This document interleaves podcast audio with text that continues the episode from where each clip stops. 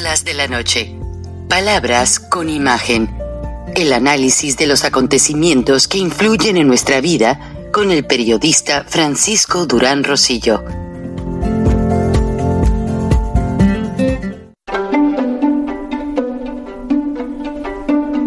Frank Durán Rosillo eh, te saluda y los saluda a todos ustedes, su amiga María Celeste Raraz, para invitarlos a que se suscriban a mi canal de YouTube María Celeste Raraz, tal como mi nombre, donde les informo todas las semanas eh, sobre entrevistas que tienen un tema que ayuda a mejorarnos como personas y de paso son interesantes.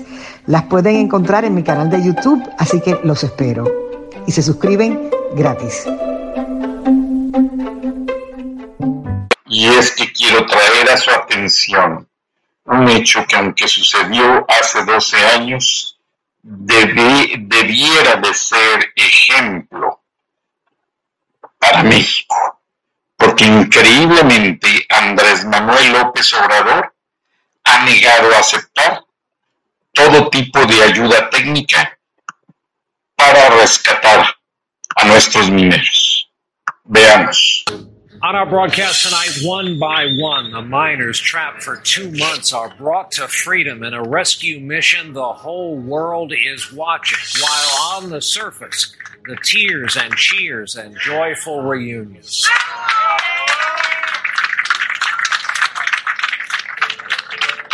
Again and again and again, prayers answered.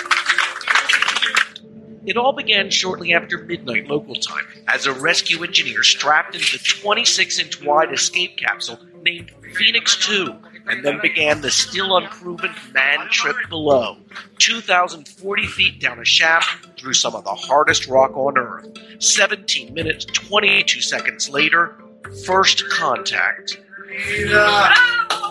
It worked on the way down, and soon, as a billion viewers around the world watched the image like a transmission from the moon, 31 year old Florenzio Avalos would prove with this first trip to the surface, the capsule worked both ways.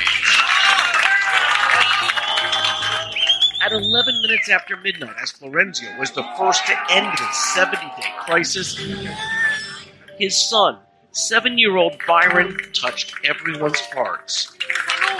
Up next, 39 year old Mario Sepulveda. When he cleared the escape pod, his celebration thrilled a nation. He surprised Chile's president and rescuers with souvenirs, pieces of rock from the cave in.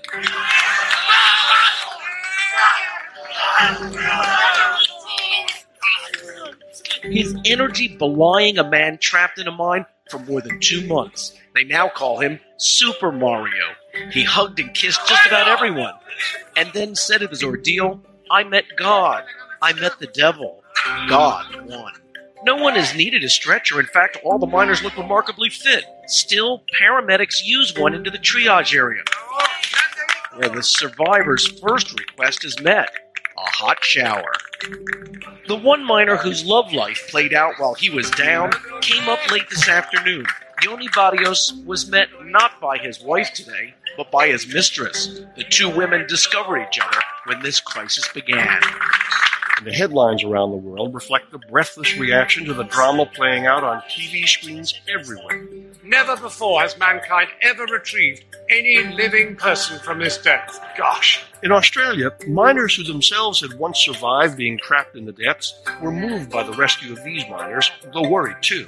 It's all going to take the toll in the end of the day. But mostly, from the rescue of the first miner, there's been wonder at so extraordinary an outcome. Even journalists on the scene, including our colleagues, deeply affected. My heart was pounding. I was crying. I looked around me. Every single reporter, every single person in that crowd, grown men, in tears. President Obama spoke for many. This rescue is a tribute not only to the determination of the rescue workers and the Chilean government, but also the unity and resolve of the Chilean people. Logic said the miners would have perished. The human spirit said otherwise.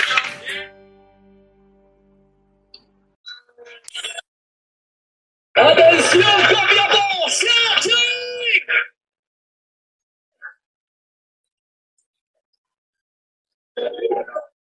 But it's impossible not to be excited and moved by what's happening here.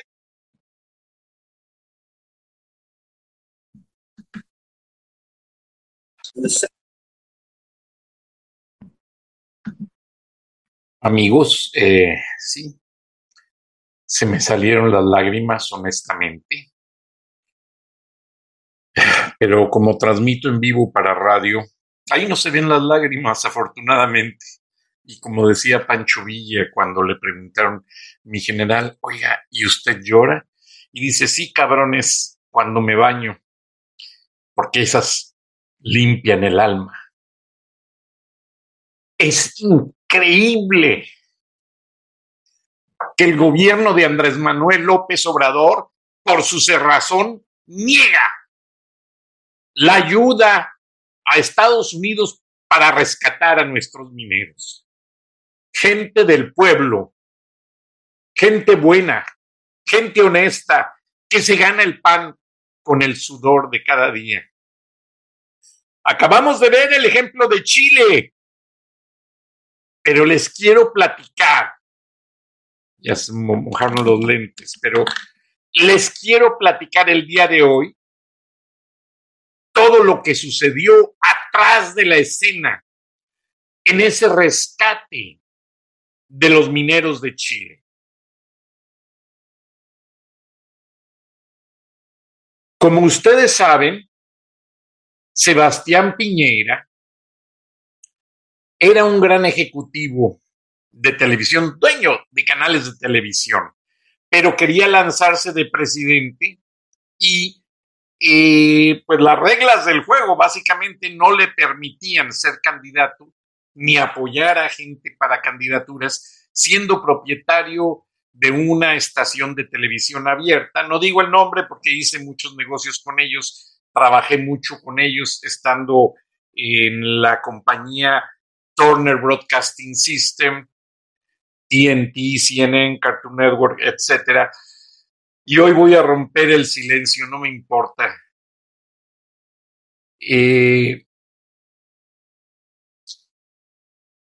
Sebastián Piñera finalmente vendió su concesión a CNN y lanzaron algo que se llamó CNN Chile, muy exitoso. Meses después mandaron a Rolando Santos a dirigir la estación y le sirvió demasiado. Y Rolando, que era un chicano, honestamente hablando, no conocía la cultura latina, pues quedó impresionado, allá se, allá se hizo verdaderamente latino. Porque cuando dirigió CNN en español, eh, voy a también a romper otro secreto, Michael Hessing, eh, David Martin y muchos productores de CNN en inglés me llamaban, yo estaba trabajando en TNT Latinoamérica y Cartoon Network Latinoamérica, y me llamaban para que les ayudara en proyectos, la guerrilla zapatista, etcétera, etcétera, etcétera. Y yo iba, pero siempre les dije, oigan, por favor, me están haciendo quedar mal. Rolando Santos es el director de CNN y tienen gente muy valiosa en el piso de abajo, en el cuarto piso donde estaba y sigue estando CNN en español. Hasta dentro de unos meses lo mueven a Miami. Si es que no lo venden. Pero me decían estos amigos productores, Francisco, es que tú viviste la noticia en México, tú cubriste las historias en México, tú realmente conoces, has sido reportero, te pedimos algo y localizas a la gente y los haces hablar y escupen todo lo que queremos. Nada menos del programa de, hace, del viernes pasado, eh, respecto a que entrevisté a un agente de la fiscalía, ya me andaba, me lo querían bajar del aire, ahí revela todo la, corrupción que hay entre políticos y carteles y por qué sucedieron los ataques en Guanajuato, Jalisco y etcétera. Pero la historia que nadie sabe referente a los mineros de Chile es la siguiente. Pongamos, a mí me encanta poner la línea del tiempo. ¿Quién es Chile? Chile es un país que estuvo bajo la dictadura de la bota militar muchos años, igual que Argentina, igual que otros países. Pero Pinochet tenía mucha cultura el señor. Y él dijo, porque fue apoyado por la empresa ATT, General Foods, empresas de Estados Unidos que querían seguir haciendo negocios en Chile. Entonces, lamentablemente, pues el izquierdista presidente, cuya hija respeto mucho como escritora, pero no veía más allá de sus lentes el señor. Él no pensaba que el mundo se iba a globalizar, se iba a expandir, que ya no íbamos a poder sobrevivir si no hacíamos negocios con el extranjero. Salvador Allende se dejó influenciar por Fidel Castro, se encerró en el palacio diciendo aquí yo soy el presidente y nadie me saca. Estados Unidos le vende unos bombarderos a Pinochet, golpe de Estado, en dos horas lo sacan del gobierno y al carajo. Y ahí van todos los chilenos asilados con Luis Echeverría a México. ¡Oh, señor! Todos recibieron, están como los cubanos. Esta no es la primera vez que México le pone la alfombra a los extranjeros, que México es la madre de los extranjeros y la madrastra de los mexicanos.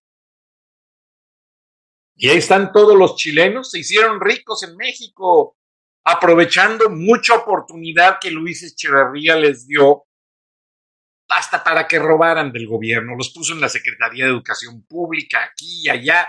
Hicieron porquería y media, por no decir otra cosa. Pero no tienen la culpa los chilenos, ni los cubanos, sino el idiota que está en Palacio de Gobierno y que les abre la puerta. El ejército, unos mandilones de miércoles que no saben hacer otra cosa más que lamer lo que dice el presidente. Pero Chile sale de esa dictadura militar, el pueblo se subleva, les costó mucho. Busquen en el Internet las protestas de estudiantes y los carabineros chilenos. Conozco la historia. Estuve por allá hace muchos años. Sé de lo que hablo. Y con esas bayonetas de agua e intimidando al pueblo con la bayoneta de, de metal, cuchillo, hiriéndolos, ya si el caso era extremo, los mataban. Pero Chile sobrevivió y se volvió un país independiente, renovó sus, por así decirlo, contratos con Estados Unidos, pero déjenme les, digo, durante la dictadura, Pinochet, César Augusto Pinochet, hizo mucho por el país. En la dictadura de Pinochet no hubo analfabetismo, no hubo niños sin medicinas y sin vacunas. Nadie le faltó la universidad. No hubo gente viviendo en las calles. Todo el mundo tuvo una vivienda digna no hubo medios masivos idiotas.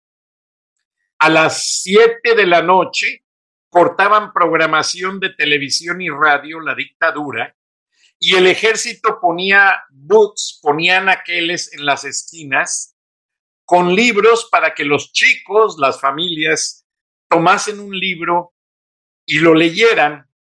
Libros muy buenos, no crean que eran brainwash, o sea, lavacocos, no cosas que realmente te dejan cultura. Después la dictadura argentina copió, copió el sistema, pero ellos sí les metieron peronismo hasta decir basta. El error de César Augusto Pinochet fue ser el dictador que le dio a su pueblo lo que necesitaba para levantarse. Chile tiene un gran número de profesionistas, yo les he presentado aquí en mi programa al productor de cine, Arturo Opaso, que es un gran amigo. Él trabajó y colaboró mucho con TNT cuando yo trabajaba ahí. Un gran amigo de Luisito Estrada eh, y mucha gente. Y juntos hicimos, no sé si ustedes recuerdan aquellos comerciales de las camionetas Chevrolet eh, que están en las montañas y salen aquellos parajes preciosos. Pues déjenme y les comento que básicamente esos parajes, esos, eh, esos, esos comerciales de Chevrolet tan bellos que Arturo Opaso hizo y que me dio la oportunidad de, de hacer con él. Eh, yo colaboraba en la producción, aparte de tener mi trabajo en Turner Network Televisión, pero Arturo Paso eh, ha crecido como productor. Hizo una gran cantidad de producciones. me está costando trabajo entrar a la página de Chile Fixers, que es su compañía. E, él hace asesorías para proveer desde una locación hasta un talento de televisión, llámese voz, llámese música, y hace fotografía preciosa, honestamente, no porque sea mi amigo. Y Chile Fixers sigue activo dando servicio en todo el mundo. Estamos teniendo problema con la conexión en Chile, pues eh, posiblemente por cosa de la distancia, no creo. Hace rato vi el link de los comerciales. Ya está produciendo comerciales para Corea del Sur, Chevrolet, para Google, para infinidad de empresas. Pero a lo que quiero llegar, luego les pongo eh, el link de la página y todo lo que pasa, pero a lo que quiero llegar, regresando al tema de los mineros, es que Sebastián Piñera se deshace de la estación de televisión, entra al gobierno como alguien, eh, pues de cierta manera independiente, necesita seguir demostrando que Chile va a crecer, que Chile progresa, que Chile tiene con qué ah, y, cómo hacer las cosas en su gobierno. Y pasa el problema de la mina. Lo sorprende. Sebastián Piñeira no hallaba qué hacer. Pero como Chile tiene una juventud muy dinámica, muy ah, organizada, juventud a la que López Obrador ha sabido maniatar dándoles dinero, drogándolos con los carteles y haciéndolos trabajar de halcones, me dijeron, y de pistoleros para los carteles, porque también vamos a tener una entrevista con un pistolero de un cartel. Está trabajando en el tema de su seguridad y bueno, tenemos que comprenderlo. Su cabeza tiene precio, tiene muchas deudas pendientes con la justicia y si me acepta la entrevista ya verán de cuántas cosas se van a descubrir. Entonces, existe el problema de los mineros y lo clásico, bueno, el, gobierno les da tole con el dedo a todos, las cámaras se dejan ir, pero esta es una mina legal, una mina de una compañía norteamericana. Los chilenos, al segundo o tercer día que vieron que el gobierno no podía, se manifiestan en las calles como nunca y llegan al Palacio de la Moneda y le dicen el mensaje claro a Sebastián Piñera.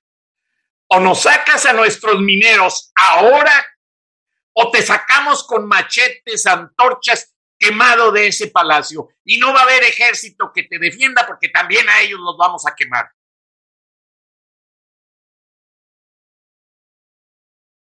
Al día siguiente estaban llegando excavadoras y Piñeira aceptó la ayuda de empresas internacionales y locales. Hicieron unos túneles verticales, como lo vieron en las imágenes. Primero les metieron oxígeno y comida. Les metieron eh, unos sistemas de palos ya, ya venían prearmados, ya nada más ellos los tenían que atornillar o ensamblar, que protegían la estructura de esa mina para que no se les viniera encima. Entonces, ya que los aseguraron, a un lado de esa excavación hicieron otro túnel más grueso e hicieron aquellas famosas cápsulas que tanto vimos en la televisión. Los chilenos en el mundo ponían letreros en, en, la ventana de atrás de sus carros en el idioma del país donde vivían y la bandera de Chile. Piñera, o nos sacas a nuestros mineros o te sacamos del palacio. 22 días y todos los días lo actualizaban. CNN hizo algo maravilloso ahí, CNN en español. Puso una cámara día y noche grabando y así como un reloj diciendo los mineros llevan tanto tiempo y tantos días y el gobierno necesita responder. Eso fue maravilloso. Eso no lo he visto en México. El Congreso chileno sesionó en la mina oficialmente. Todos los congresistas fueron y le cantaron a Piñera la ley y le sacaron el contrato de esa mina y lo que decía en cuanto a la seguridad. Piñera no le quedó de otra. Tuvo que dedicar todos esos dos meses de su gobierno a sacar a los mineros con vida. Y lo logró. Ahí recuperó el respeto de la gente. A López Obrador le avisó Ken Salazar que lo que necesitara en materia de tecnología, lo que se pudiera hacer, López Obrador ni le contestó el mensaje.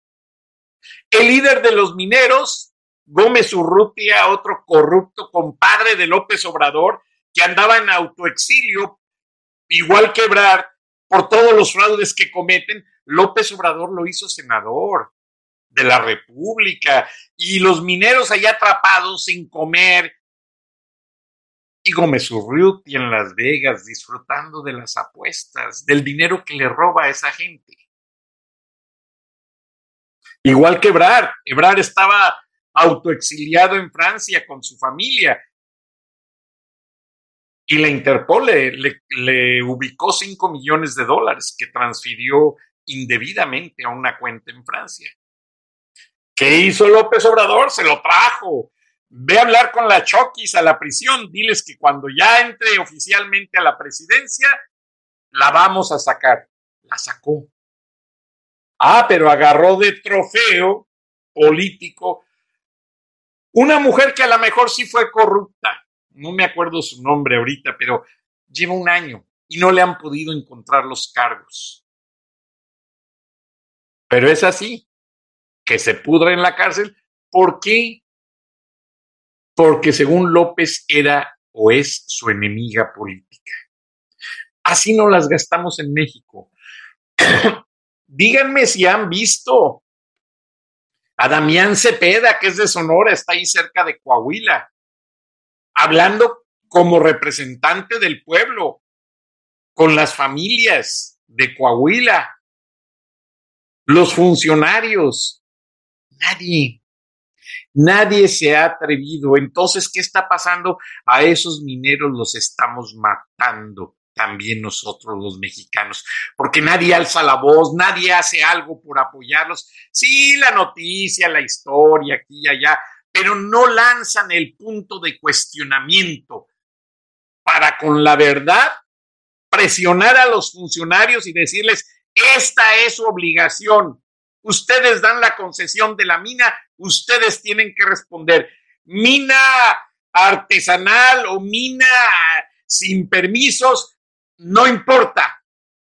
López Obrador, usted representa a México, usted manda al consulado con el agregado militar, se trae a Gómez Urrutria y lo meten a la cárcel porque está metido en este chisme. Y a los mineros no dejarlos morir solos. Es triste que los mexicanos día a día dejamos morir a nuestros hermanos por manos de la corrupción, por manos de estos inútiles que se apropiaron del gobierno y un pueblo inocente en cierta manera, ignorante. Por eso López nos quiere tener ignorantes. Y una juventud drogada y vendida que el día que no les dé el dinero, escúchenme bien, el día que no les den el dinero y la droga, porque eso es la verdad, una bola de inútiles ignorantes, discúlpenme juventud de México, López Obrador y Morena están fabricando vagos, no están haciendo ciudadanos, no están haciendo gente de bien, es una minoría. Y esos vagos van a atacar como López Obrador a la gente que se preocupa por estudiar, por superarse. No quiero ni repetir las palabras inútiles e idiotas de un presidente que, que ya ya violó, como en el fútbol, ya tiene más de cinco tarjetas rojas y nadie lo puede sacar del campo de juego, o sea, del palacio de gobierno. Entonces, grábeselo bien, mexicano. La culpa no es solamente de nosotros, del presidente y la 4T, Morena, los diputados. A mí me habló un amigo de la DEA y me dice, Francisco, ¿sabes realmente por qué detuvieron al Chapo? Todo estaba negociado con Peña Nieto. Se le entregaban 5 millones de dólares cada determinados meses en efectivo. No.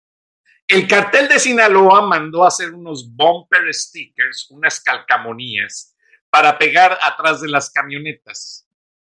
Y las calcomanías traían la bandera de México y decía, engrandece a México, mata a un pinche político. Obviamente eso tiene un fenómeno impactante. Cuando se dieron cuenta en el gobierno federal, dicen, no, esto lo está haciendo el, Chapo, esto con el cartel y todo, eh, le calienta la cabeza a la gente y vienen y nos matan a todos. Entonces fue el miedo lo que hizo apresar al Chapo Guzmán y ese sí lo extraditaron de inmediato. ¿Por qué? Porque le tuvieron miedo los chapitos los saltó López, los liberó López Obrador. ¿Por qué? Porque López Obrador les tiene miedo. Pero hasta los carteles se van a fastidiar de López Obrador, de todos esos senadores corruptos y corruptas, legisladores corruptos y corruptas, y ya gente de ciertas agencias me ha pasado algo de evidencia para percatarme y poder sostener lo que estoy diciendo.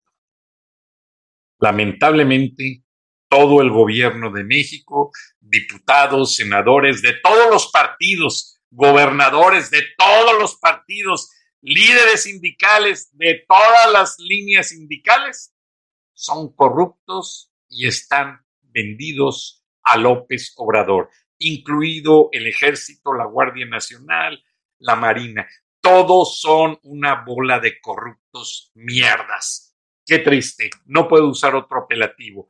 Pero, mexicano, si quieres que maten a tu hermano en esa mina o mañana en las calles de México, quédate callado, porque tu silencio nos está ahogando a todos. Gracias, buenas noches. Me disculpo y nos vemos y nos escuchamos mañana.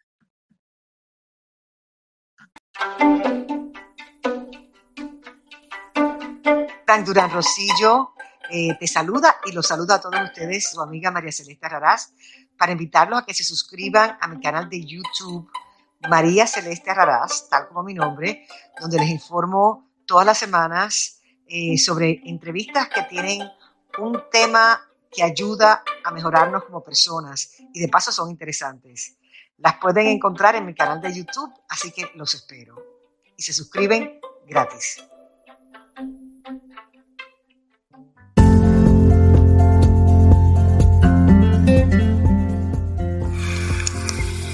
Escuchaste el análisis de la noticia, transparente como el agua, con el periodista Francisco Durán Rosillo